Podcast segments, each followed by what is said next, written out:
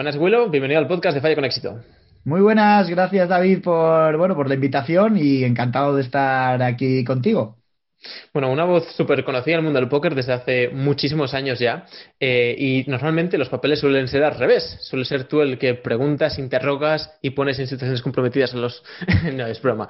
no te eh, prometo que no vayamos a acabar yo preguntándote a ti, ¿eh? No, no, no. no te voy a dejar. la profesión va por dentro, no, puedo evitarlo.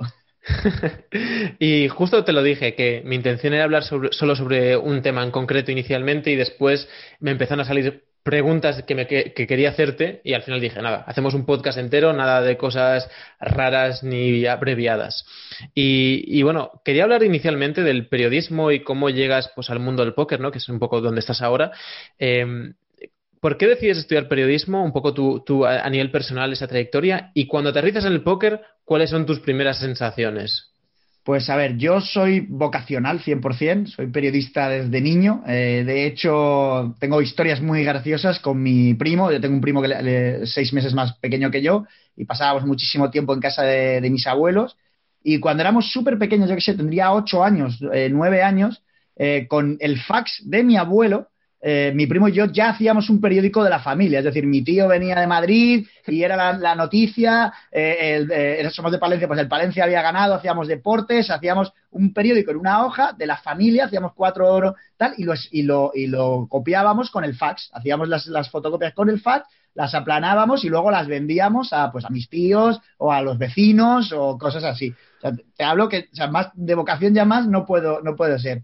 Eh, luego, además, se me junta con que, bueno, pues mi padre siempre estuvo muy ligado al fútbol, al Palencia, al Club de Fútbol Palencia. Mi abuelo fue presidente en su momento eh, y mi padre fue delegado de campo, pues cuando yo tendría 10, 11, 12 años. Eh, ¿Qué pasa? Que entonces yo iba siempre al campo con él y mi padre tenía que estar en el césped. No, no podía, yo no podía estar con él. Y, su amigo era Alberto Calleja, que era pues narrador de la SER en Palencia. No, no se narraban los partidos como tal, pero sí que iba, hacía las desconexiones, grababa algún audio, con lo cual yo estaba en la cabina de radio con él, viendo el partido, viendo cómo trabajaba, eh, y me grababa. yo, fíjate, o sea, te lo voy a enseñar ¿eh? para que veas. Tengo alguna cinta aquí eh, de la cadena SER, de la cadena SER, grabada, Guillermo Sanz, y esto soy yo narrando partidos del Palencia o, o, momentos del partido del Palencia con 10, 11 años, 12 años, no me, esta época más o menos. Con lo cual, eh, siempre tuve muy claro que quería enfocarme hacia ahí, sobre todo hacia la radio, porque fue lo que más mamé desde pequeño y lo que más me gustó. Eh, y eh, obviamente yo, mi sueño o mi aspiración era ser el nuevo Manolo Lama. Manolo Lama era mi referente y, estudié para ello, me preparé, hice periodismo, hice el máster de periodismo deportivo en el AS. pude elegir prácticas porque la verdad que, bueno, pues esto al final yo creo que es como todo. Cuando tienes tan claro lo que quieres hacer en la vida y lo llevas trabajando desde tanto, desde tan pequeño, la verdad que yo siempre se me ha dado bien. No voy a decir, no me voy a ser falso humilde y siempre pues, es, sobresalido en los cursos que he hecho y demás. De hecho, fui el primero de la promoción del máster, pude elegir las prácticas donde, donde quise.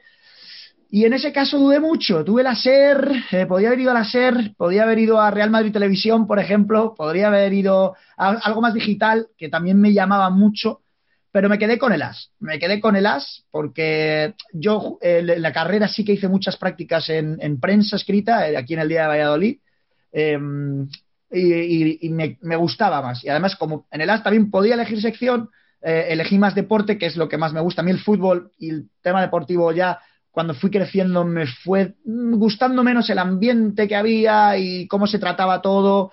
De hecho, mi proyecto final de carrera fue el entre fútbol, se llamaba, era una historia de que en realidad creo que todos los medios deportivos eh, hablan demasiado, ya no del fútbol, sino del Madrid y del Barça, y se olvidan de todo lo que es el deporte. Yo hago más por un deporte más plural, me gustan muchísimos deportes, y mm, ahí tuve un momento reivindicativo de juventud de decir a la mierda Manolo Lama y el fútbol y todo, ¿sabes? O sea, no paso. Eh, quiero contar un poco del deporte que, y, tratar de llevar a la gente eh, cosas más minoritarias. Minoritarias te hablo del tenis, o sea, no te hablo de, del tenis, del baloncesto, del balonmano, de eh, deportes que me gustan. Por supuesto, el fútbol americano, que es algo que ahora mismo está pegando muy fuerte, pero que en 2008, 2007 lo seguíamos cuatro locos. bueno, pues cosas así.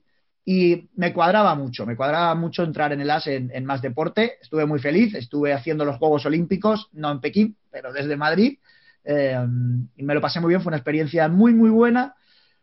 A nivel profesional, muy, muy buena. A nivel personal, no tanto. Mm, el ambiente en las redacciones de los periódicos y de las prensas, ya cuando estás ahí a ese nivel, es bastante tóxico.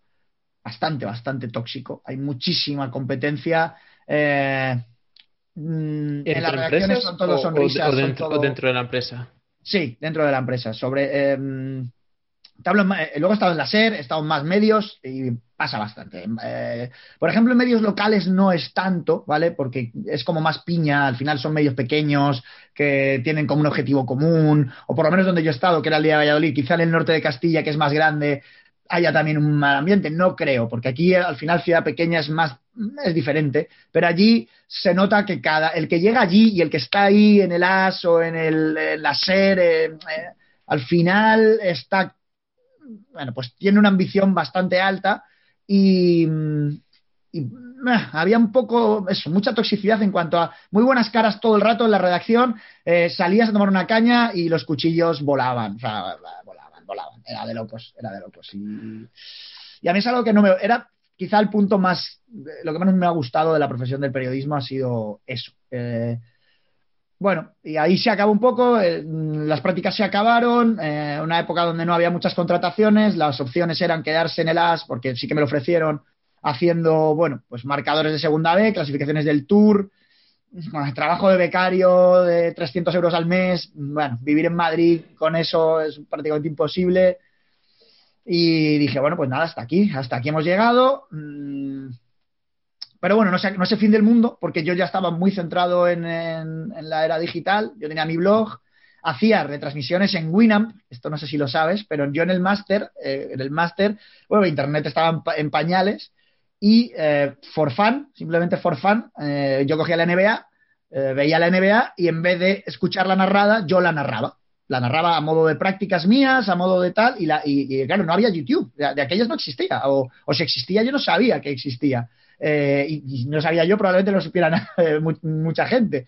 No había una plataforma de streaming, no había Twitch, no había nada. Si hubiera existido Twitch en 2008, hostias, eh, cuidado, eh, a lo mejor estaba viendo de otra manera. Em, y, lo hacía en Winamp, que ni tan siquiera yo sabía dónde coger el link para mandárselo a la gente y que lo viera. O sea, para que te hagas una idea, era rocambolesco. Y de repente se metía alguien allí, ¿sabes? Y veía un viewer y ¡madre, qué, maravilla! y lo saludaba. No sabía ni de dónde era, si era ruso, si era español, si era chino, eh, no tenía ni idea, pero me lo pasaba bien, bueno, cosas de juventud. Siempre tuve claro que el mundo online iba a ser un poco mi refugio al final, también. Claro, al final da igual la gente que te esté mirando, cuando haces algo porque te gusta, lo que has dicho, en plan, lo, hacías porque querías, eh, daba igual poder compartirlo, ¿no? A ti te llenaba eso y ya estaba bien. Sí, sí, sí, que me gusta. Es que, como ves, llevo no sé cuánto llevamos de tiempo y solo he hablado yo. Esto es un pues ya hemos acabado, Will, ha sido un placer. me gusta eh, mucho hablar. ¿Y cómo te ríes en el mundo del póker? Pues el mundo del póker me vino un poco de rebote, fíjate, es un poco de, esas casualidades que tiene la vida que no sabe uno explicar cómo ni por qué.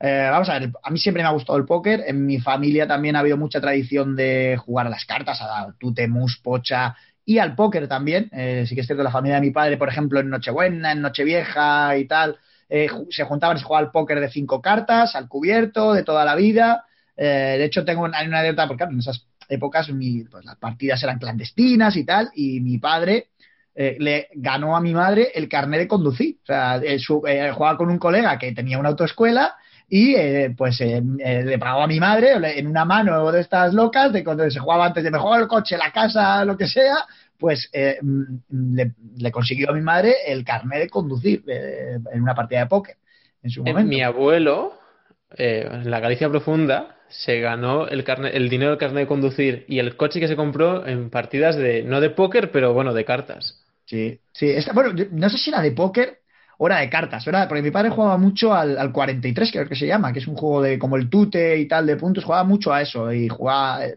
yo creo que era lo que jugaba más, las partidas de dinero las jugaba a eso. Y bueno, total, que en mi casa siempre había tradición de cartas. Eh, yo con los amigos también he jugado mucho al julepe y tal, y al póker sobre todo a, póker cubierto jugábamos también, eh, pero cuando descubrimos el Hold'em eh, ya fue de locos. Esto te hablo desde el año 2000, 2001, o sea, yo estaba empezando la carrera. Era, jugábamos con límite, o sea, póker con límite completamente, jugamos las partidas de cash con límite o de torneos con límite durante muchísimos años, estuvimos jugando con límite hasta que, hasta que llegó el No Limit Hold'em, que yo me acuerdo, la transición a mis fue, fue muy curiosa porque fíjate tú, ¿eh? ahora mismo lo piensas y dices, madre mía, ¿quién va a jugar al Hold'em con límite? ¿Sabes? Que es un es un coñazo, ¿sabes? es un rollo de la leche. Mm, pero cuando al final en partidas de amigos, ¿sabes? Lo que te quiero decir que nunca jugábamos eh, pues en partidas de dos euros, tres euros, ¿no? no te estabas jugando mucho dinero, era simplemente por pasar el tiempo. Y cuando les dices, vamos a jugar sin límite, fue como, no, no, ¿dónde vamos a irnos? Porque cuánto me voy a gastar, porque ahora sé que me gasto tres euros y, estoy tres horas jugando, claro, con límite, pues era imposible quitarle el dinero a la gente tight, era, muy, o sea, tenías que trabajarlo mogollón. Eh, y, claro, ¿no? Y, sin límite, y nos lo vamos a jugar. Y dije, bueno, pues en a tres euros, pues jugamos a uno, chicos, ¿sabes? Y la idea no es, o sea, la historia no es el, dinero, es el, jugar la evolución, es el que es mucho más entretenido y cuando pasaron un poco por el aro, entre comillas, eh, ya obviamente nunca más se vuelve a jugar con límite. nunca más. ¿Y, cómo te adentras en, en, en, el mundo del póker? Y en el mundo del póker, en el periodismo, pues fíjate, de esa transición de yo llevo, eh, dejo de, pues eso, el máster, eh, acabo las prácticas y, demás, entonces ahí ven una, un poco travesía del desierto porque encontrar trabajo de periodista en 2009 no era sencillo, no, no, era fácil, vamos, no había nada. Es que no había ofertas. Ya no es que no encuentres, es que no había ofertas. Yo iba con los currículos y me decían, muy bien, sí, estupendo, palmita en la espalda, eh, donde había estado haciendo prácticas, pues muy bien, mm, hazte un curso. O sea, por ejemplo, otros amigos míos, otros compañeros del máster, que son amigos eh, actualmente, pues eh, hicieron comunicación, o sea, cambiaron, ¿no? Hicieron otra carrera, hicieron publicidad para continuar con el mundo de las prácticas, simplemente por mantenerte dentro de la empresa a nivel de prácticas. La empresa te decía, yo no te voy a contratar, eh, eso sí, si te matriculas en otra carrera, eh, cuenta con tus prácticas. Mm, por ejemplo, era un poco la vía que te daban, pero bueno, yo no quería hacer esa, esa historia, yo quería que, bueno, que el mundo de Internet me podía valer, tenía mi blog, tenía mis historias, todo de deporte, eh, de teleoperador estuve trabajando mucho, limpiando piscinas, al final, bueno, pues hay que ganarse la vida de, de, lo que sea, un poco compatibilizando trabajos, por la noche escribía, jugaba póker, fue época donde jugaba bastante online ya, ahí en las .com y ahí, bueno, pues tenía más o menos tiempo y, dedicación, así que sí, me gustaba mucho. Eh, de hecho, estudiando el máster, siempre me veía el, el, 24 horas, el channel 24 horas este de póker, las partidas de, de Antonius y Ivy en los E-Millions, no se me olvidará. Y eh, hice un curso de diseño gráfico también. En una de estas de cursos del INEM y tal y cual, pues hice un curso de diseño gráfico. Y el curso pues de diseño web y tal, pues me hice mi web, eh, todas estas cosas. Y de repente en un TED de InfoJobs sale una oferta, eh, necesitamos diseñador web para un sitio de póker. Y dije, coño, tate. era una beca, o sea, también era becario, eran 600 pavos al mes o algo así, pero dije, mira, el póker me gusta, llevo muchos años, diseñador gráfico soy una mierda, soy una auténtica basura, un principiante absoluto, me he hecho mi web aquí a pedales y tal, pero bueno, eh, soy muy malo diseñando, pero tengo buenas ideas. Eh, a la hora de que se estructurar, siempre me ha gustado, he tenido en cuenta muchas cosas, he diseñado muchas webs, no de diseñarlas yo técnicamente, pero de decir quiero esto, quiero lo otro, quiero lo otro, me gusta esto, a nivel conceptual. Y dije, pues voy para adelante. Eh, fui a la entrevista y en la entrevista fue súper cachondo porque me hacen el perfil, me hacen una prueba de póker, me hacen una prueba de inglés, que la prueba de póker fue, eh, fue cachonda, me preguntaron qué, nivel niveles jugaba, unas preguntillas así de póker, y la prueba de inglés fue traducir un texto de Duhamel, antes de que fuera campeón del mundo. Pues, o sea, fue muy, fue muy cachonda, porque esto fue... claro, Duhamel era profesional antes de ganar. Era profesional, sí, sí, sí, jugaba EPTs y tal. ¿Y está activo en 2 más 2, puede ser? Sí, también, también, también, también. De hecho, esta prueba es en septiembre y claro, él fue campeón del mundo en November 9, o sea, ya era November 9, ¿vale? O sea, fue el texto de cuando eh, fue November 9, pero que luego ganó, consiguió ganar el campeonato. Y hice ese texto, con lo cual, además, con Duhamel, que luego lo he entrevistado un montón de veces y me parece un tío muy guay y tengo también una cosa ahí especial.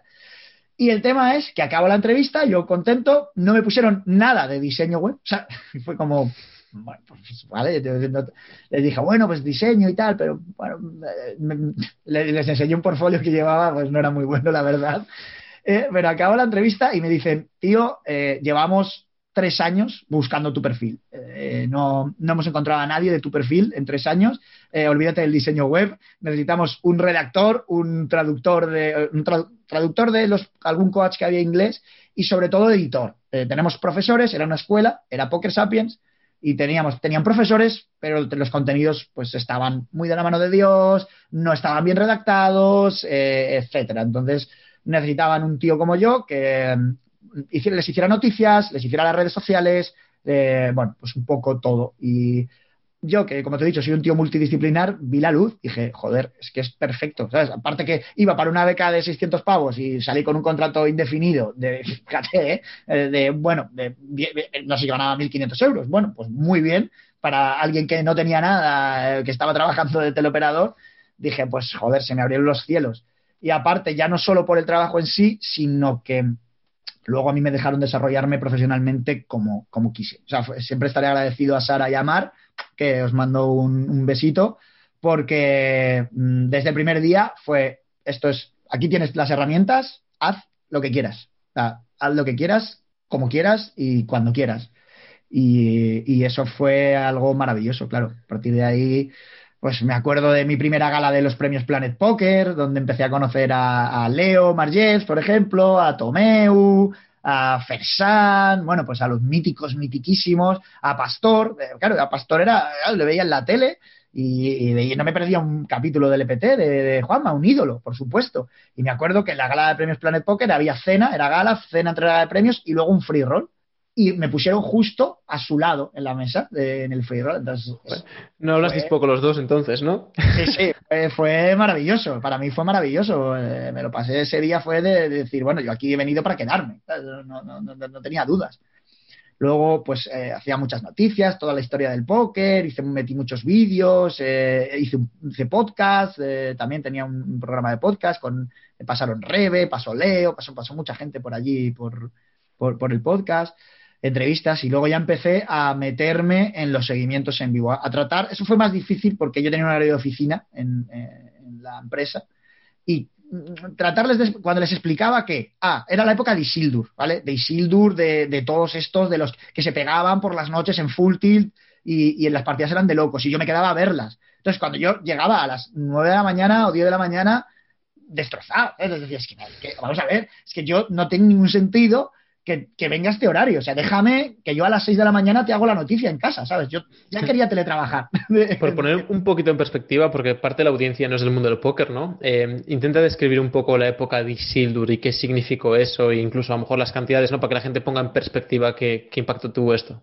Bueno, pues Isildur fue un chaval que, bueno, ya en esas, en esas épocas, estamos hablando de 2010, eh, eh, las partidas de los límites más altos, 2009, 2010, eh, o 2011 incluso, 2000, ya, no, no mezclo muy bien, 2010, 2011. Sí, porque el Black Friday viene poco después, o sea que... Sí, correcto, es justo ahí. Eh, bueno, pues ya se estaban jugando partidas en full tilt muy altas, estaba Phil Ivey, Patrick Antonius, Dur, que Dur también fue otro fenómeno que, emergió, que emergió jugando límites de ciegas 200 dólares, 400 dólares, eh, bueno, 500.000 a veces, una locura.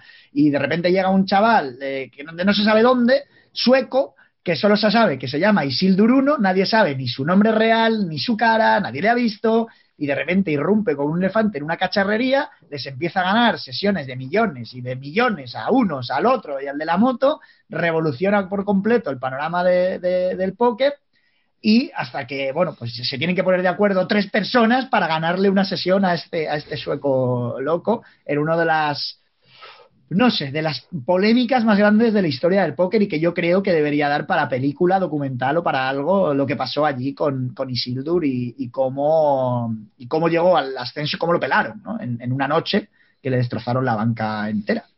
Pero eso está reconocido, si mal no recuerdo, que se hizo. Y de hecho, no sé si fue Hastings que lo reconoció. Brian Hastings, correcto. Hastings y su equipo, ¿no? Fue Hastings y otras dos personas que le estuvieron jugando durante, creo que fueron 16, 18 horas eh, a Isildur y, le quitaron pues 3, 4 millones. Sí, compartiendo información y todo esto, que es donde vino el escándalo. Con con bueno, cosas que no se pueden hacer, están prohibidas. Eh, aparte, claro, Isildur eh, piensa que está jugando contra una persona y son tres diferentes, con lo cual no tiene nada que ver el estilo de uno, el estilo de otro, le cambian las líneas. Es un poco. Fue algo bastante sucio al final, ¿no? Pero Bueno, mucha polémica hay, mucha polémica. Hay gente que, le, que defiende que es lícito. Mm, bueno, defiende que ya se hizo en su día, ya pues los grandes apostadores de antes con Doyle y todos estos lo hacían, ¿no? Que cuando llegaba el gran empresario se iban turnando en la mesa, pero bueno, al final es diferente porque el tío sabe contra quién está jugando, sabe que ha cambiado el jugador. Aquí Sildur no sabía que detrás de ese que había tres personas. Claro, al final yo creo que se reduce, se simplifica todo a las salas de la, o sea, las normas de la sala que es eh, una cuenta, un usuario, punto y final. Y en el caso de que no, deberías argumentarlo en plan de, hey, cambio de jugador. Y si la sala te sigue, se te permite jugar y el jugador está de acuerdo, que va a ser un snap no por las dos partes seguramente, es cuando ya empieza un poco. Si no, cada uno cogería su cuenta, se supone. Sí, pero al final no le devolvieron la pasta, ¿eh? que esa es la, esa es la grave. No devolvieron, pero eh, si no me equivoco, la sala, o sea, Full Tilde en este caso, bloqueó las cuentas durante un tiempo y yo pensé que había, había hecho retorno de. Yo creo que no llegó a devolverle la pasta, ¿eh? Fíjate lo que te digo. De hecho, es que luego llega el Black Friday, justo. Entonces, ah, es que, es que se lía todo, ¿vale? Yo me, acuerdo del Black Friday también. Madre mía. Qué locura, qué época. Eh, el Black Friday, fin del mundo, ¿eh? ¿eh? De repente te metías en la página de Full Tilt y un mensaje de la, del FBI explica para la gente que no es el póker qué fue el Black Friday, porque debe estar pensando en las rebajas de, Amazon y todo eso. O, en el Black Friday de 1929 o en la serie, que hay una serie de, que se llama Black Friday que no está mal, ¿eh? así va de bolsa, está, es Don Cheadle el protagonista, está bien, está cachonda. Eh, pues el Black Friday en el póker fue eh, cuando el gobierno de Estados Unidos, después de muchos años de mirar hacia otro lado, porque en 2006 el gobierno de Estados Unidos sacó una ley que se llama la UIGEA, ya prohibió el juego online para cualquier tipo estadounidense eh, fuera de sus fronteras. O sea, se prohibió completamente. De hecho, Party Poker, que era la sala más grande del mundo, se retira del mercado. Bueno, pues en 2012, después de haber estado seis años mirando un poco hacia otro lado, dice que hasta aquí hemos llegado. ¿Qué pasa con Poker Stars, con Full Tilt y con Absolute Poker, ¿qué se llama? Es, eh, creo es Absolute Poker. Hay, hay otra sala, mm, hay, son la, que tenían los superusuarios, pero sí, creo que es me suena, bueno, sí. O sí, ¿cómo es? ¿Cómo es? ¿No? No, no, me suena, otra, pero justo ahora tengo atascada el nombre. Pero a mí me suena que era otra, eh, Ultimate Bet, ¿puede ser? Ultimate puede ser, sí, no sé. No, no, que es la que tenía superusuarios y se lió. Que había, había, había otra, o sea, esa es la de los superusuarios, que es otra historia, pero había, creo que Absolute es otra. son, había tres que estaba, la de los superusuarios venía ya de antes, baneada. Pero la en, el Black Friday son esas tres, sobre todo Full y Poker Stars, que son las súper grandes eh, que son las que, bueno, pues las dos salas más grandes del mundo en aquel momento, eh, donde jugabas con todo el mundo y de repente, pues jugadores españoles, todo el mundo jugaba en full tilt. Yo, bueno, full tilt o Poker Stars. Yo en ese caso jugaba en full tilt, por ejemplo, y cuando entro a, la web de full tilt o a la página, sale un mensaje, ahí el águila del FBI, eh, esta página está clausurada por el, Buró de Investigación Federal de los Estados Unidos y no puede usted acceder a ella y fue como, ojo, ¿qué está pasando? Eh, que aquí tenemos dinero metido eh, y, que, ¿qué va a pasar aquí? Eh, ¿Se va a prohibir? ¿No? entonces, cuando empiezas a investigar, yo no pues eso, yo llegaba poco tiempo en el póker, empiezo a investigar, entiendo, empiezo a ver todo lo de la UIGEA, 2006, digo, uy, qué mala pinta, esto tiene toda la pinta de que cierran definitivo y a ver qué pasa con el dinero. Además, en Fulti se, se descubre que ni tan siquiera tienen segregadas las cuentas, los depósitos de los jugadores de, su, cash, de, su, de su cash flow. Con lo cual, eh, no pueden garantizar que te vayan a devolver el dinero. Que PokerStars, por ejemplo, sí lo tenía hecho, sí lo tenía por ley, y PokerStars desde el primer día garantizó que se iba a devolver el dinero a todos los jugadores eh, sin ningún tipo de problema, que no se iba a quedar bloqueado. Eh, no.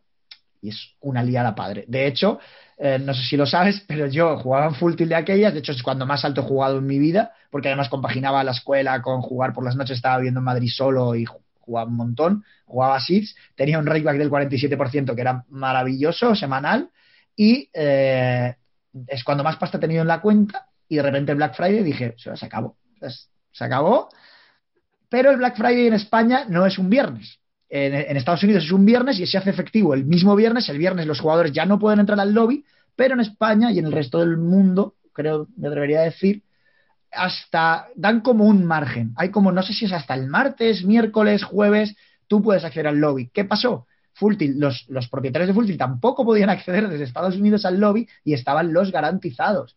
Eran garantizados de locos los torneos con un overlay, bueno, pues overlays del 60-70%. Y yo me jugué todo el lobby, absolutamente todo el lobby. Dije, bueno, no sé si voy a poder sacar este dinero, no sé si voy a volver a recuperarlo. Vamos a, gamblear y jugar absolutamente todo el lobby y busqué la cuenta completamente. Completamente. Eh, creo que me quedaron unos 400 euros o una cosa así, que ya, ya de esto que ya cierras el último torneo en plan, ya, no juego, vaya, ni los dejo ahí, me paso completamente, completamente. Es la historia del gusto más gordo de mi vida. Esta. Sí, bueno, al final se tardó un montón de años, incluso gente lo vendió con eh, Markdown, eh, o Markdown, perdón, los fondos que tenía depositados por la incertidumbre y todo ese estilo, ¿no? O sea, fue bastante traumático para muchos jugadores. Yo recuerdo que tenía pipas ahí, porque jugaba muchos lobbies ya de aquella, pero los recuerdo. Eh, cambiando un poco de tema, porque o sea, o sea, me encanta escuchar tus historias, aparte tienes voz de narrador, o sea, tal cual. pero eh, hay, más preguntas que te quiero hacer y más temas que quiero tocar. Y uno de ellos es, ¿qué, es lo que crees que se infravalora más en un periodista? Que tú obviamente consideras que es súper importante, que no se suele dar importancia. Eh, la capacidad de multitarea que tenemos, por lo menos en mi caso. Eh, la gente muchas veces, o, cuando ves las críticas ¿no? en los chats o tal, es una muy recurrente es es que no estáis a la partida, o es que no, eh, que no estáis contando lo que es, ¿sabes? Por ejemplo. Y ese usuario no tiene en cuenta que a lo mejor yo estoy, eh, me están diciendo algo desde realización de, cualquier cosa. Además estoy mirando el chat, eh, tengo que estar pendiente de lo que está diciendo mi compañero. Estoy abriendo una red social y, y estoy cambiando la escena en OBS, ¿vale? Sí, obviamente alguna vez me, pierdo alguna mano, eh, es completamente normal, pero no saben muchas veces el trabajo que hay detrás de, toda la retransmisión. No es simplemente sentarte y comentar lo que pasa. Eso debería ser, sería un óptimo, ¿no? Sería un ideal, pero casi nadie lo hace. Es muy difícil. Por lo menos el mundo del póker, eh, desgraciadamente, es un mundo pequeño y pese a que yo estoy en una empresa que es la más grande del mundo y que nos da todos los medios habidos y pueda haber y muchísimos medios y muchísima infraestructura, porque yo luego también he trabajado para otras más pequeñas y te aseguro que cuanto más pequeña es, más multitarea tienes que hacer y más, y más cosas haces a la vez. Así que yo creo que eso es un poco lo que creo que es más infravalorado, donde más críticas hay que no tienen en cuenta todo el trabajo que hay detrás. ¿Y, ¿Y, cuáles dirías que son las mayores actitudes? Bueno, esta sin duda sería una, imagino, las mayores actitudes para un periodista. ¿Actitudes o aptitudes? Bueno, ambas. Eh, actitud es eh, eh, ganas de trabajar y no, no mirar el reloj nunca. y que es que al final, yo creo que la única actitud posible que hay es que te encante. O sea, que es que si no, no hay otra manera de hacerlo. Es que no, es que súper difícil. Tú no puedes estar fingiendo y poniéndote una careta durante ocho horas de retransmisión o durante, te vas a un torneo, son 12 horas cada día durante cinco días seguidos. Es que el que no le apasiona, dura medio día, no uno. O sea, dura a las seis horas si quiere ir de un casino y si quiere cortar las venas. no, hay mucho más. O, en una retransmisión de, de, Twitch donde te están viendo la cara, es que es imposible que tú finjas día tras día. Es, completamente imposible. Aquí o, te gusta o te apasiona o no. Es imposible. No, no, no, no, no creo que dures mucho. ¿Y, en relación a aptitudes? Eh, aptitudes, eh, pues para desde mi punto de vista, agilidad mental, Tienes que ser bastante ágil a la hora de, mm, bueno, pues de ver los spots, de saber un poco lo que está pasando, de, conectar con el público. Tienes que tener mucha empatía a la hora de las redes sociales, de, las críticas, de ver qué es lo que quiere la gente, por, dónde te está, por dónde está gustando más, que si, si en ese momento tienes que hacer algo un poco más técnico o te puedes ir más off topic, tienes que eh, ser muy cambiante, ser muy flexible, un poco como un jugador de póker, ¿no? Ser muy adaptativo también a, las circunstancias. Creo que esa es un poco la actitud así más. Obviamente detrás tienes que tener, desde mi punto de vista, pues una buena educación, un buen uso del lenguaje, un buen, ¿no? Mm, pues esto, yo creo que esto es la base de todo. ¿no? Al final esto es como los profes cuando ibas a la universidad, ¿no? En la carrera y te decían, falta ortografía, te quito medio punto, ¿no? Bueno, pues creo, creo que eso es, era hasta lógico, ¿no? O sea, yo creo que hay,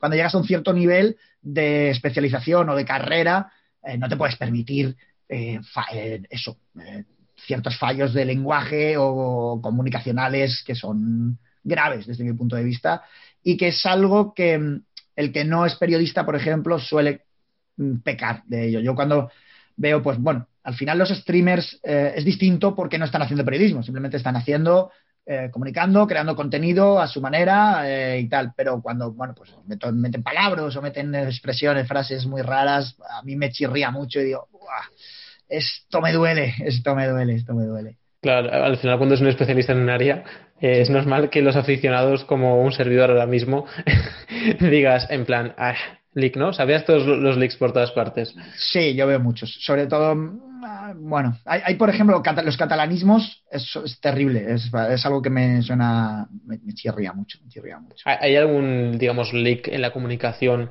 como concepto, o sea, incluso puede ser en la calle, en el día a día, que consideres desde un punto de vista, digamos, orgánico, estructural, por la razón que sea, que, la gente hace mal?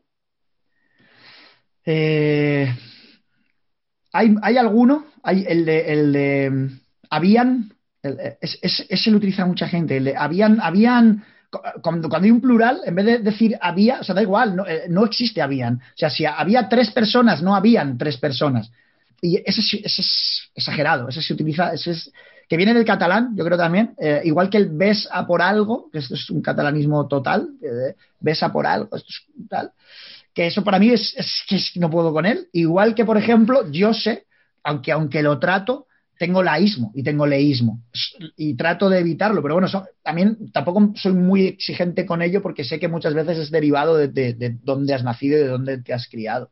Eh, el, el habían no, por ejemplo. El habían no. O el uso del condicional cuando es pasado, por ejemplo. Ese es muy típico del País Vasco, norte de Palencia y demás. es si sabría, cosas así. Hay leaks, hay bastantes leaks. ¿eh? Hay, hay bastantes más de los que nos damos cuenta. Por ejemplo, luego hablamos mucho de la retransmisión también, de algo que, no, que me hace mucha gracia, que es la gente que habla en plural eh, eh, nosotros. Eh, yo, desde toda la vida. es un poco.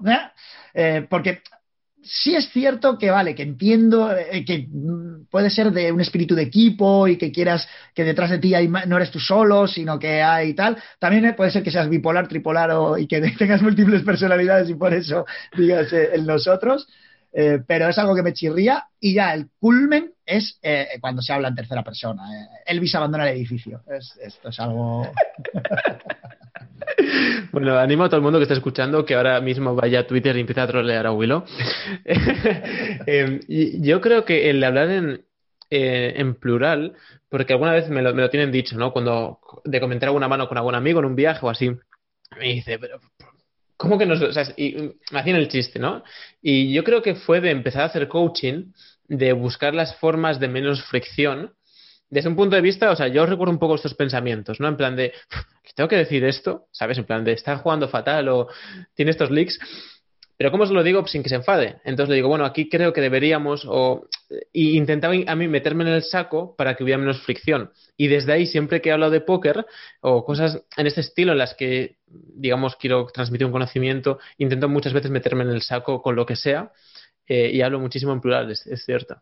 Sí, sí, el problema de esto, sí, yo lo entiendo, y esto viene mucho del coach y del entrenador, por eso hablo del equipo también, ¿no? De cuando en deportes es súper típico, por supuesto en, en fútbol es, eh, o en deportes de equipo es que se da por hecho, porque sí que estás hablando del equipo, pero en deportes individuales también. O sea, en tenis también se habla, en los, las motos, los coches lo hacen, porque también es un equipo. Ellos sí que se consideran que no solo los éxitos son individuales, sino que son parte de, un equipo. Entonces yo entiendo dónde viene. El problema es que al final, como acabas hablando mucho de ello, lo trasladas también a otros contextos donde dices, no tiene mucho sentido, nosotros hemos comido pan, ¿sabes? hemos comido, yo qué sé, por ejemplo, te pongo un caso extremo, ¿vale?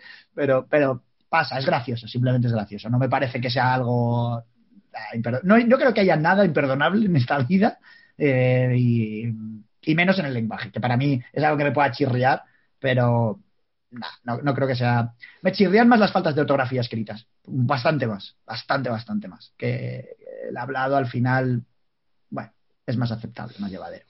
Eh, ¿Hay algo que hagas para seguir formándote, eh, digamos, directamente con, tu profesión e incluso con, las exigencias del día a día? o sea, porque lo que tú estudiaste a lo que haces hoy en día hay una evolución, ¿no? ¿Hay algo que tú hagas de forma activa? Eh, observar, observar, ver, ver, fijarme en quién lo está haciendo bien, quién está mm, pues obteniendo muchos viewers. Por ejemplo, ahora estoy muy centrado en Twitch y en todo lo que hacemos para, para Twitch. Eh, pues obviamente es como una plataforma que a mí también me ha pillado un poco más de nuevas, pues obviamente me fijo eh, en qué se, qué se, hace por allí, qué ofrecen, qué, cómo se puede mejorar, cómo se puede ir creciendo el canal, cómo podemos ir atrayendo más a los usuarios, haciendo que les guste más lo que hacemos y obviamente eso pues eh, se hace sobre todo por observación. La verdad es que tampoco tengo, bueno, leo muchos artículos también de, de técnica, de cómo mejorar la web y demás, pero para eso la verdad que tengo un técnico que es una máquina, que es Robin, y que es con el que hablo, eh, sobre todo de overlays para OBS y bueno, cosas para mejorar eh, detrás de las cámaras, eh, de realización y cosas así, pero no específicamente más que, la observación, la verdad. Ahora sí, el periodismo se aprende leyendo y se aprende escuchando y se aprende viendo. creo que es un poco la mayor fuente de conocimiento en la carrera te enseñan cosas, pueden estar bien, pero se aprende trabajando. Yo aprendí muchísimo más trabajando en las prácticas del periódico que en dos años de curso de redacción periodística. al final, obviamente tienes que tener unos mimbres, pero esto se aprende trabajando. ¿Por qué crees que siempre todo el mundo que ha hecho una carrera tiene la misma sensación de aprendí más el primer pie que puse en la oficina ese segundo había aprendido más que toda la carrera. ¿Por, qué pasa esto? Bueno, yo creo que también es un poco sesgo, ¿no? O sea, al final es un poco sesgo como todo. Eh, todo tiene parte de verdad, todo tiene parte de mentira, pero al final es como que te acuerdas del bad beat, pero no te acuerdas de las que has metido antes, ¿no? Al final, eh, es que eh, cuando trabajas ves el mundo real. Y es algo que para mí pasas de. Tienes el clic de ser un niño, de, de, haber estudiado en el colegio, de que tener un profesor que te manda a decir, eh, que aquí ya tengo una responsabilidad real eh, esto es el mundo real, aquí si la cago, eh, lo va a ver el usuario, lo va a ver, eh, por ejemplo, el, lector o la audiencia, va a verme a mí directamente. Entonces es como el clic de, mm, me acabo de hacer mayor, ¿no? un poco de, ojo que aquí ya esto es el mundo real, ya no es, ya no es aprobar un examen, ¿no? Ya no es y tengo septiembre para aprobar. Yo creo que es eso, pero en realidad yo creo que la universidad es necesaria también porque te aporta mucho, te aporta muchos conocimientos. Aparte, a mí, por ejemplo, como te digo que fue muy vocacional, de hecho yo el bachillerato lo hice, o el, BUP lo hice bastante mal porque no me motivaba nada, no me llenaba, no me gustaba. Eh, y en la carrera lo reventé porque me encantaba. O sea, al final lo que estudiaba eran cosas que me gustaban. Mm, tuve profesores súper interesantes, eh, súper buenos y mm, me llenaron, aunque creo que no tanto para lo que es el desempeño de la profesión en sí, sino para un desarrollo personal y una búsqueda de inquietudes y de lecturas y de ese tipo de cosas.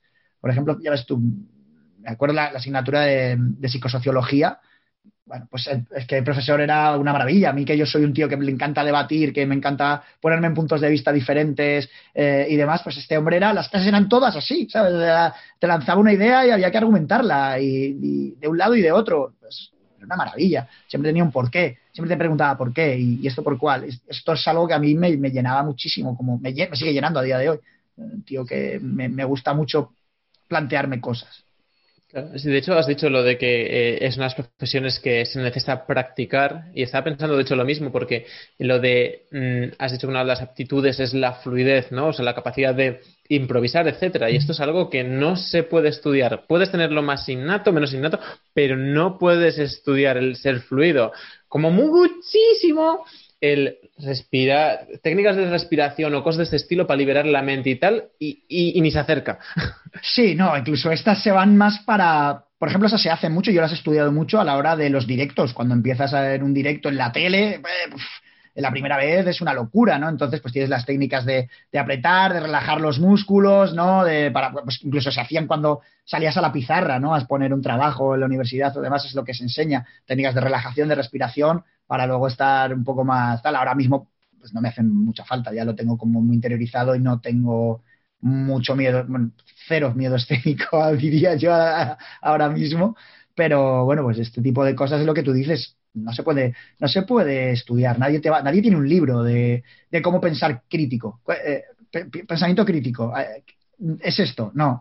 Pensamiento crítico solo lo puedes trabajar eh, y solo lo puedes trabajar de la manera de ponte en el lugar del otro, quédate aquí, léete 16 líneas editoriales diferentes y piensa a partir de ahí. No puedes irte solo a una y quedarte. Y eso es un poco uno de los males endémicos de la sociedad actual, creo, que al final eh, está cada vez más polarizada y el de que está en un extremo nunca piensa en lo que hay en el otro extremo y así es completamente imposible que se vayan acercando las posturas y es un tema complicado que podemos debatir durante muchas horas y que está complicado. Yo, por ejemplo, que hemos hablado antes, tú que eres padre también y antes un poco fuera de cámara, ¿no? De, de los niños y que me ibas a preguntar un poco por educación infantil.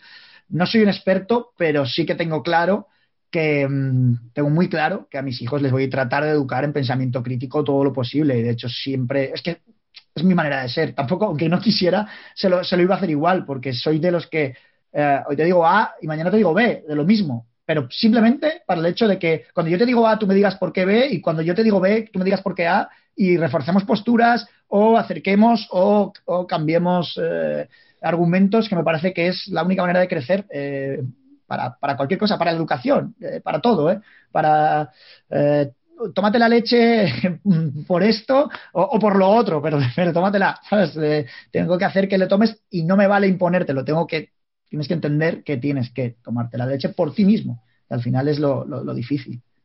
¿Crees que defender diferentes puntos de vista te hace ser más empático al tener que pensar en los zapatos del otro, a pesar de que potencialmente esté muy mal? Sí, sí, completamente. Eh, es, así, De hecho, es que creo que es la única vía para una conversación o para llegar a acuerdos, acuerdos políticos, que ahora mismo parece algo imposible de llegar. Me parece increíble porque el político está para eso, está para llegar a acuerdos. Si tú tienes que llegar a acuerdos, tú no te puedes cerrar en banda. Pero eso a nivel empresarial es increíble. O sea, de, en el máster otra de las cosas que aprendí mucho fue con, todo el tema de coaching y de mentoring, que tuvimos un, bloque bastante grande de esto, de todo el win-win, ¿no? O sea, que es un aspecto de la vida que lo agarré desde ese momento y, me parece que es de lo mejor que existe y que está muy poco extendido, eh, que ¿por qué no todo el mundo busca situaciones de win-win? cuando nos iría mejor a todos. O sea, sería, el mundo sería mucho más feliz, las personas serían mucho más felices, eh, evolucionaríamos todos mucho más rápido y eso simplemente solo se puede hacer poniéndote en la piel del otro y buscando lo mejor para el otro y lo mejor para ti. Es así. Y, a, día de hoy parece imposible llegar a, acuerdos win-win en ciertos ámbitos de la vida donde en teoría están especializados en llegar a ellos. Es como, joder, no es tan yo creo que no puede ser tan difícil, sinceramente. Es el teorema del prisionero, John Sanders Nash, que luego al final una cosa es la teoría, pero luego cuando la llevas a la práctica intervienen más factores y es especialmente el humano. ni más ni menos.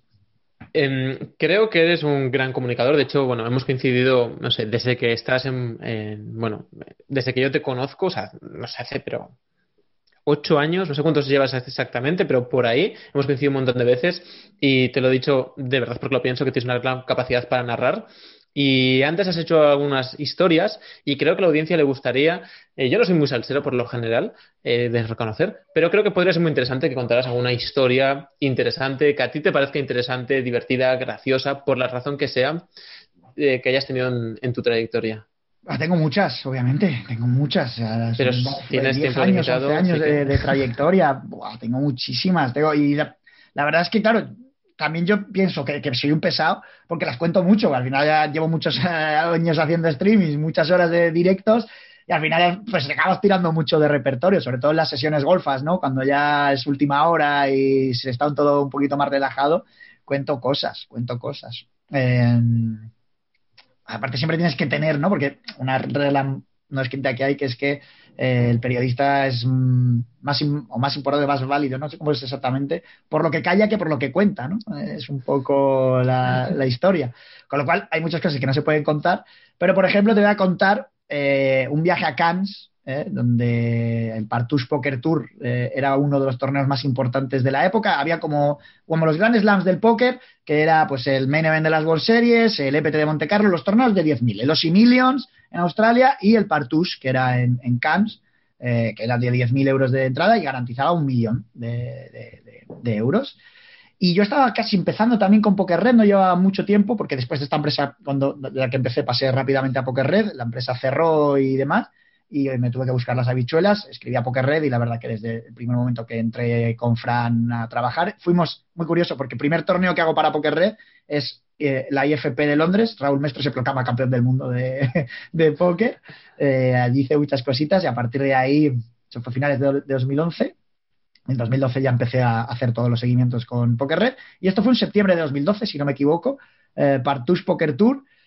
A última hora, me avisan rollo el día antes. Otra de las cosas que sea actitud, que, decías, ¿qué actitudes tienes? Es el no decir que no nunca, ¿vale? Creo que se puede contar con los dedos de la mano las veces que he dicho no a lo largo de mi carrera a un trabajo o a hacer algo o, demás.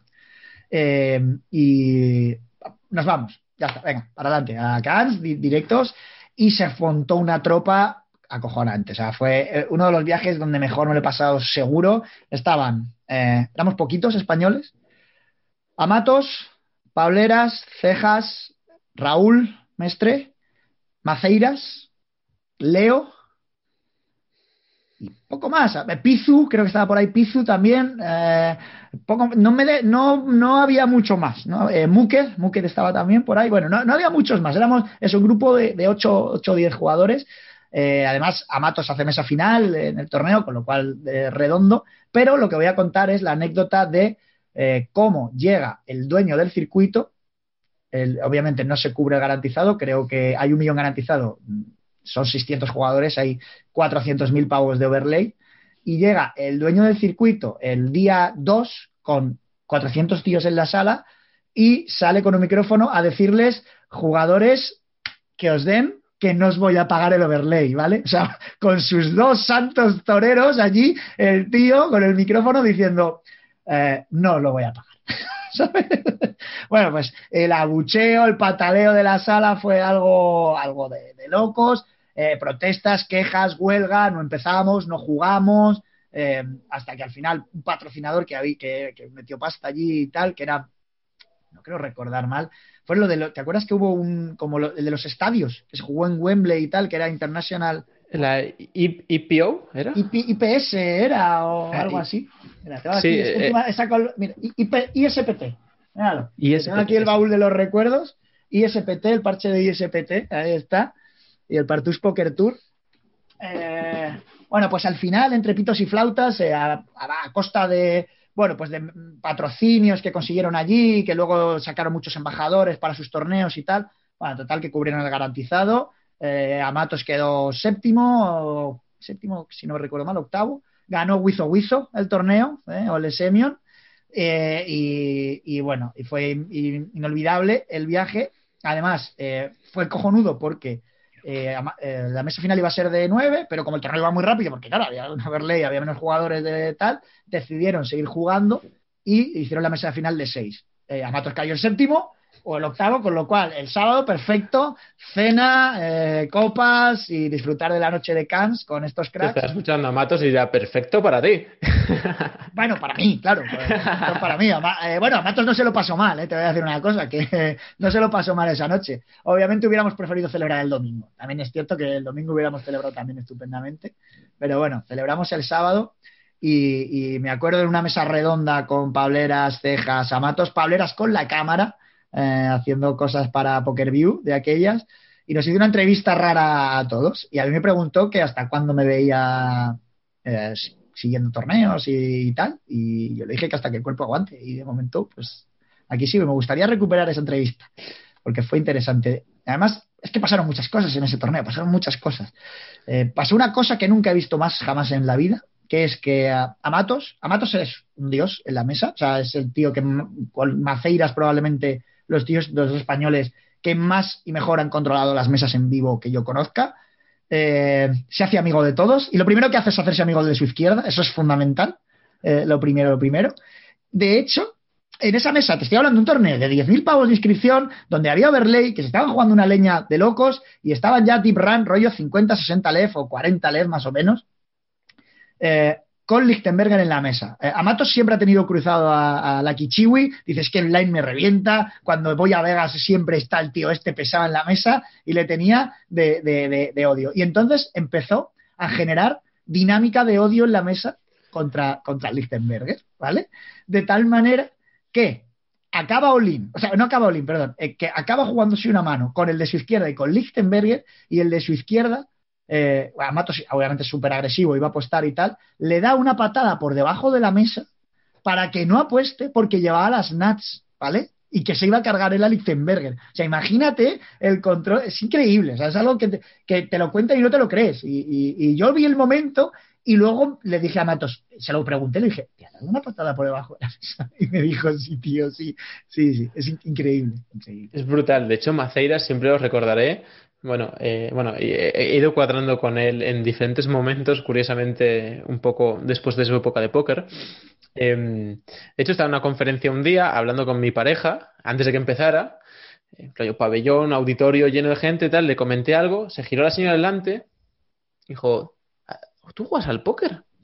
Y yo, claro, me quedé pálido, una señora de mayor, sí, bueno, tal, y ah, mi, mi, mis sobrinos juegan tal. ¿Cómo se llaman? María Maceiras y Juan Maceiras. Anda, juegan un poco, ¿eh? Juegan un poquito. pues eh, de Juan siempre acordé cuando era un novatillo yo y estaba empezando, de esas manos en el EPT que hacía super faroles, ¿no? Que analizadas a lo mejor a día de hoy, que ni las recuerdo, a lo mejor técnicamente no estaban tal o lo que sea, pero era el, quedan muy pocos, los saltos de premio son brutales, ¿no? Y, y la condición humana siempre va a estar ahí. Es decir, eh, te vas por lo general a suponer mucha fricción emocional, el, incluso aunque esté bien técnicamente, eh, querer hacerlo por los altos de premios y bla, bla. Y veías a Maceiros hacer atizadas brutales y pensaba, este tío, pero las lecturas puede que fuera timing, pero parecían todas correctas y de hecho, bueno, las cosas se encajaron bastante bien para él. No, no. Eh, Amatos y él, para mí son los dos jugadores, hablando de empatía un poco, los dos tíos más empáticos, que han jugado más con la empatía de la mesa, conociendo a sus rivales y sabiendo a quién meter presión, quién, quién, a quién le va a temblar en los saltos de premios, a quién le puedo farolear, a quién no, mucho más allá de que los faroles técnicamente sean buenos o no, porque yo ahora que hemos hecho los capítulos de PT Retro, te aseguro que no hay ni un blocker, no hay nada, ¿sabes? Hay simplemente mis pelotas encima de la mesa porque sé que tú vas a foldear, vaya, o sea, eh, y estos lo hacían muchos, porque era una época también de donde la gente jugaba muy tight y vinieron los super agresivos a, a hacerlo le salía muy bien, pero en España los dos, las dos claves eran Amatos y, Maceiras. Morfeo también era otro que los tenía bien puestos, eh, pero, pero para mí los más empáticos en la mesa son Amatos y, Maceiras, aquellas, y ahora Adri me recuerda mucho a, ellos. No tanto eh, en, el, en, el, en la empatía de, de sé que te vas a farrear, porque Adri obviamente lo hace con muy buena técnica, muchísima más técnica detrás de que, que ellos, pero Adri es de los que tiene la mesa muy controlada, te va con la boquita abierta, con la carita de niño, de no te echo nada, pero te, enfila la mesa, les tiene completamente controlados a todos. Habla, se ríe, les enseña un farol, ahora le pagan la, el abuelo verbente valor, le, le, foldean el farol, es increíble. Es, tema, también tiene algunas manos para el que quiera verlo, aunque no juega al póker, brutales. Adri. Em, quería pasar a un tema, de hecho era el tema inicial, sobre el único potencialmente que íbamos a hablar, antes de hacerte unas preguntas finales. Em, porque bueno, eh, en Navidad hubo un movimiento eh, brutal por parte de la comunidad de póker eh, hacia una asociación que es Aspace, y de hecho me encontré una furgoneta recientemente y dije, yo creo que nunca he visto una furgoneta de espacio, nunca me he dado cuenta y justo ha pasado esto y fue unos días después de Navidad. ¿Casualidad? Em, ¿Coincidencia? Sí, bueno, o simplemente, bueno, esto, de estar atento a las cosas, ¿no? Y antes pasar por ellas y no saber lo que son, bueno, básicamente, por resumirlo, eh, un movimiento de la comunidad de póker española para recolectar fondos para donarlos a alguna causa. En este caso se eligió Aspace, que ya anteriormente Cejacas había elegido a través de unos torneos que organizaba en su pueblo, etcétera. Es decir, había un poco, aunque sea un segmento pequeño de comunidad, que ya había colaborado de forma activa con esta ONG. Y tú tuviste unos papeles fundamentales en este movimiento, entonces quería que contaras un poquito el, el por qué porque me parece al final siempre interesante los, entender las razones que lleva la gente a hacer cosas, ¿no? Y cómo viste un poco la implicación de la comunidad y todo esto. Bueno, pues te cuento, a mí me contacta Tito desde Poker Evolution, eh, me dice, queremos hacer algo benéfico en Navidades, eh, online, y lo queremos hacer si, si puede ser en Poker Stars. Como bueno, pues yo soy ahora mismo un poco la cara más visible para todo el mundo de Poker Stars, pues me escribieron a mí, además que les conozco de los torneos y demás, tengo muy buena relación con ellos. Eh, y, le dije, vale, vamos a, vamos a moverlo. A mí me, mola mucho la idea, siempre he estado detrás de todos este tipo de, actividades, siempre me veréis apoyándolas. Eh, vamos, si encima puedo colaborar y puedo hacer algo chulo y algo guapo, pues, pues para adelante. Y ahí empezó todo. Yo, al, final, al principio eh, era su idea, era el torneo de Poker Evolution y yo me dediqué más un poco a la parte, o pensaba que solo me iba a dedicar a la parte de convencer a, los jefes de Stars y a la gente de técnica que tienen que montar los torneos para que nos hicieran un torneo mm, a ver cómo podíamos hacerlo por la regulación y demás, eh, si era con Ballin, si era free roll y demás, eh, a ver qué podíamos hacer. Total, que ese era mi papel inicial. Bueno, resulta que yo lo consigo, me, dan el ok, me dicen que sí, que, lo hacemos en PokerStar, que va a ser un free roll, y ahí les digo, bueno, pues, eh, pero que necesitan detalles, necesitan detalles de quiénes están detrás, cuáles van a ser los premios, bueno, pues todo, todo el tema. Y entonces ya cuando empieza, les empieza a preguntar, y ahí trato más con Pou, ¿no? Más que, que Pou ha sido un poco el que más volcado ha estado en el proyecto. Y veo que tampoco tienen una idea muy clara que tienen su idea es que tienen que dar que van a dar una play al ganador. Esa es un poco su idea y que todo lo recaudado, pues que quieren ir a algo bonito, algo muy bueno. Y digo, más y que no quieren, ah, vale, y que otra premisa era que no querían que fuese algo muy grande, eh, rollo ACNUR, ¿no? O, Manos Unidas. No, al final que no querían que fuese una gotita en el océano, sino que querían un impacto más directo en, en alguna comunidad en concreto. Y ahí les dije, bueno chicos, pues tenemos la opción de, de Aspace. Yo tengo buena relación con ellos porque he ido muchos años, llevo yendo pues desde 2011, 2012 también a, los torneos. Eh, además, tengo muy buenos recuerdos porque, bueno, te voy a enseñar. Las tendría los recuerdos.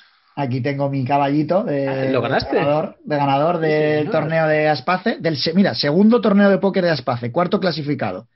Eh, ah, bueno, el de ganador está por ahí, porque luego hice un cuarto. y o sea, ¿dan trofeos en los cuartos? ¿Qué es esto? A toda la mesa final dan trofeo. a toda la mesa final dan trofeo. Eh, y hay premios, muchísimos premios a lo largo de los torneos. Y bounties, o sea, pues eso. Yo, por ejemplo, siempre tenía libros para dar, que los ponía Juanzo de, de Recopoker y tal. Eh, Educa daba camisetas, bueno, cosas así. Y desde, ya te digo, pues esta es la segunda edición. Mm, a la primera a lo mejor no fui, a la segunda sí. Eh, y a partir de ahí, eh, siempre que he podido ir, porque al final es Navidad y hay que cuadrar fechas, no todos los años he podido ir, pero siempre que he podido he estado en Soria apoyando, porque además eh, es una causa muy guay, pero sobre todo es un...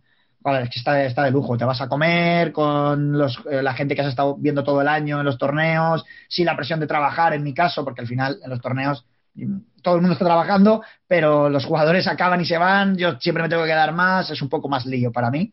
Em, entonces, bueno, pues es una oportunidad de charlar, de estar allí, además apoyas una buena causa, pues es que es win-win, ¿no? Lo que decimos siempre, el win-win, win para, para lo que apoyas y win para ti, que al final también es un poco siempre, ¿no? Los actos benéficos siempre son también un poco egoístas eh, a la hora de que te, te, revitaliza un poco la mente, el cuerpo y, el alma, ¿no? Sobre todo. Eh, y, mm, y bueno, pues se lo, se lo propuse, le dije, oye, pues mira, con Soria, con Aspace siempre hemos tenido muy buena relación y este año eh, Aspace en Soria se mueven muchísimo, hacen muchísimas campañas a lo largo del año, mercadillos solidarios, hacen muchas cosas y este año no han podido hacerlas. Eh, justo han tenido el peor año de su vida a la hora de donaciones.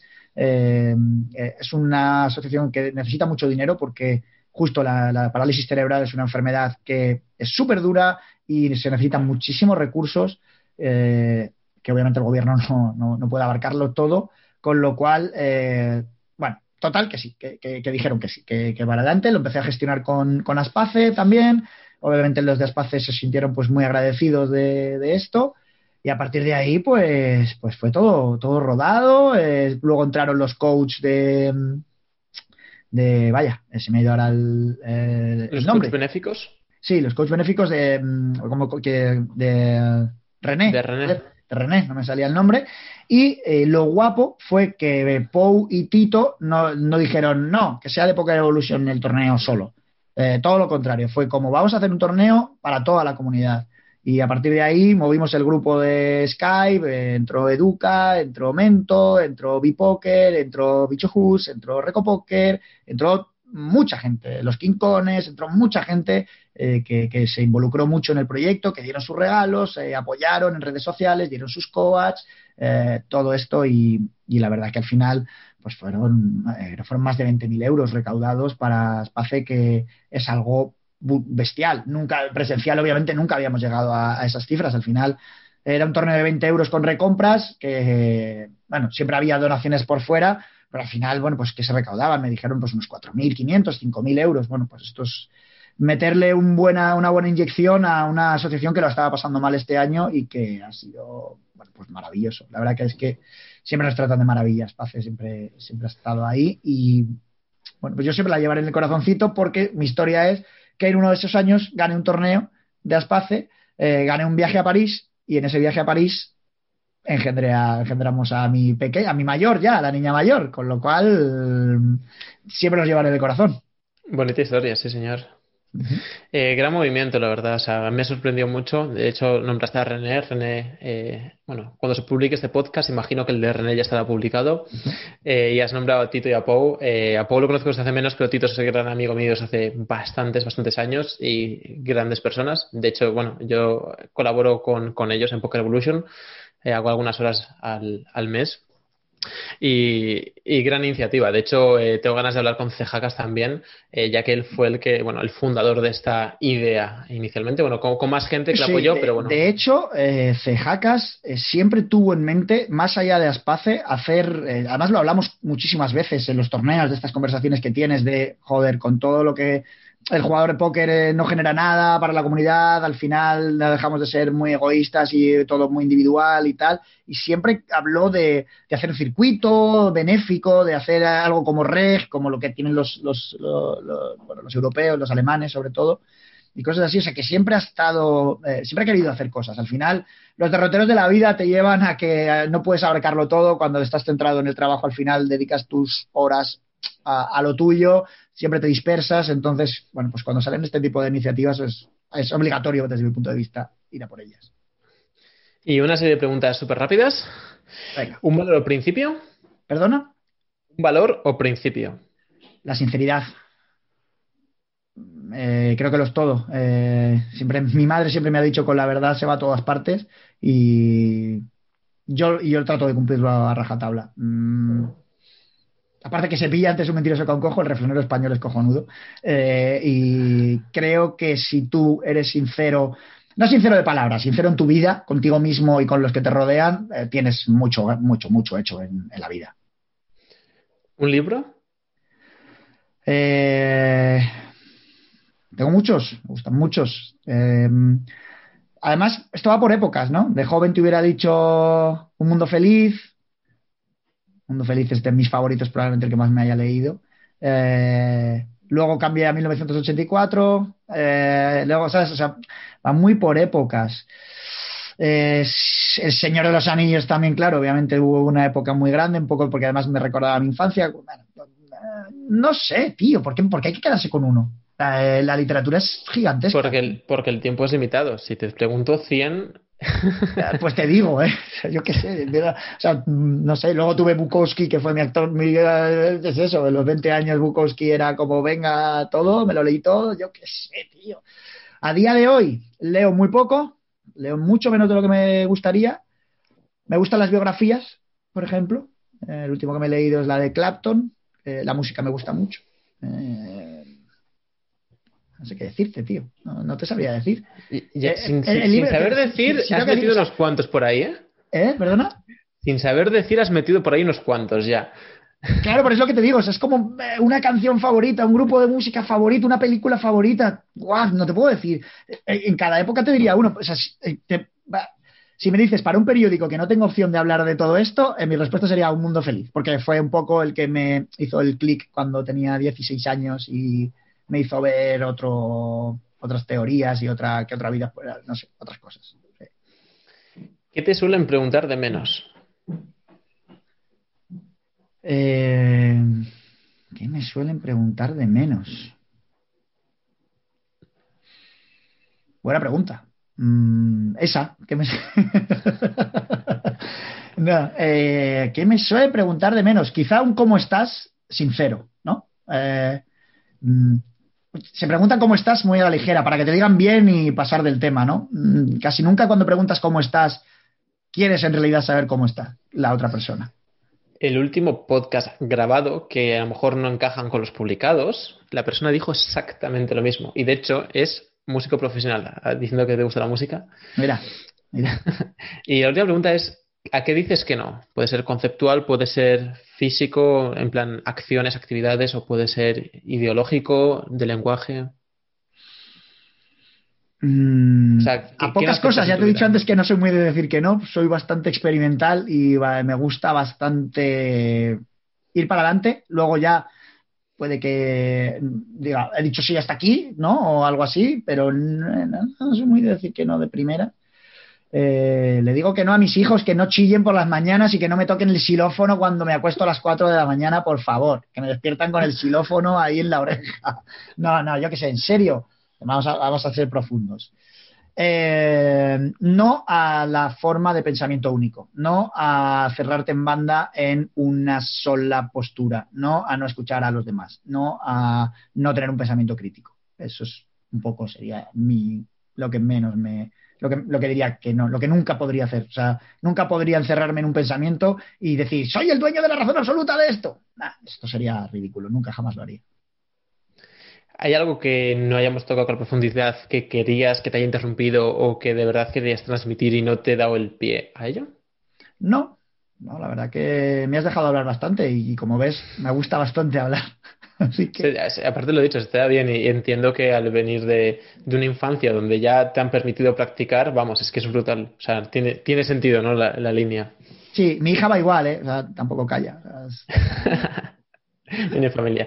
Bueno, Willow, ha sido un placer. Eh, gracias por, bueno, lo primero por eso, por colaborar con Aspace de esta manera, o sea, tan activa. Me parecen brutales siempre los proyectos que salen. Yo, de hecho, siempre que salen cosas de estas me siento como que no hago suficiente. De hecho, un poco estos podcasts, ¿no? Eh, hablando sobre esto, el que he grabado con René y los que habrá con Pau y Tito y espero que con Cejacas, eh, son un poco para quitar esa espina que se me queda a veces de, ah, querría haber hecho más, pero eh, por la serie de excusas que quieras no, se hacen, pero creo que son muy meritorios y, tienen que tener, aparte del en el momento que se hicieron, un poco de repercusión para que se sigan haciendo. Y bueno, y gracias por tu tiempo y contar esas historias. O sea, me, fascinan las historias y tu forma de contarlas. Oye, pues nada, pasados por el Twitch de eh, twitch.tv barra PokerStars Español y ahí tengo historias todas las noches. Sí, de hecho, comenté un poco a la gente de dónde encontraros. o sea, lo pondremos en la descripción, pero un poco todos los sitios. Sí, bueno, eh, redes sociales de PokerStars Spain, en mi red social, arroba el Pillo para todo.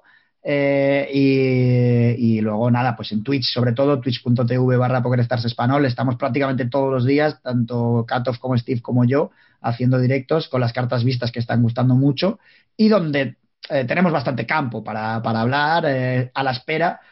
Por favor, que sea corta, de que vuelvan los torneos en vivo, los torneos grandes y los festivales importantes, que al final a mí es donde, lo que más me tira. ¿eh? No te voy a engañar. Las cartas vistas me gustan, el póker online me gusta porque lo considero muy necesario, pero, amigo, donde se ponga una buena mesa final de PT, eh, el espectáculo, con españoles, por supuesto. ¿eh? Y con los dígitos que manejas, que al final siempre, o sea, no es lo mismo. No, no es lo mismo no es lo mismo, no es lo mismo. Y nada, que muchas gracias a ti por, oye, por haberte fijado en mí, que yo me suele pasar lo mismo que has dicho, de que al final te quedas con la sensación de que no has hecho lo suficiente, pero este caso no me ha, no me ha pasado, ¿eh? ya te digo que estas navidades no me he quedado con la espinita de no he hecho lo suficiente porque ha habido bastante curro detrás, se ha trabajado y lo bueno que te queda es que al final eh, la recompensa ha sido años luz del esfuerzo realizado, que no ha sido poco. Así que imagínate cómo ha sido la recompensa. Brutal. Muchas gracias, Willow. Nada, muchas gracias a ti, David.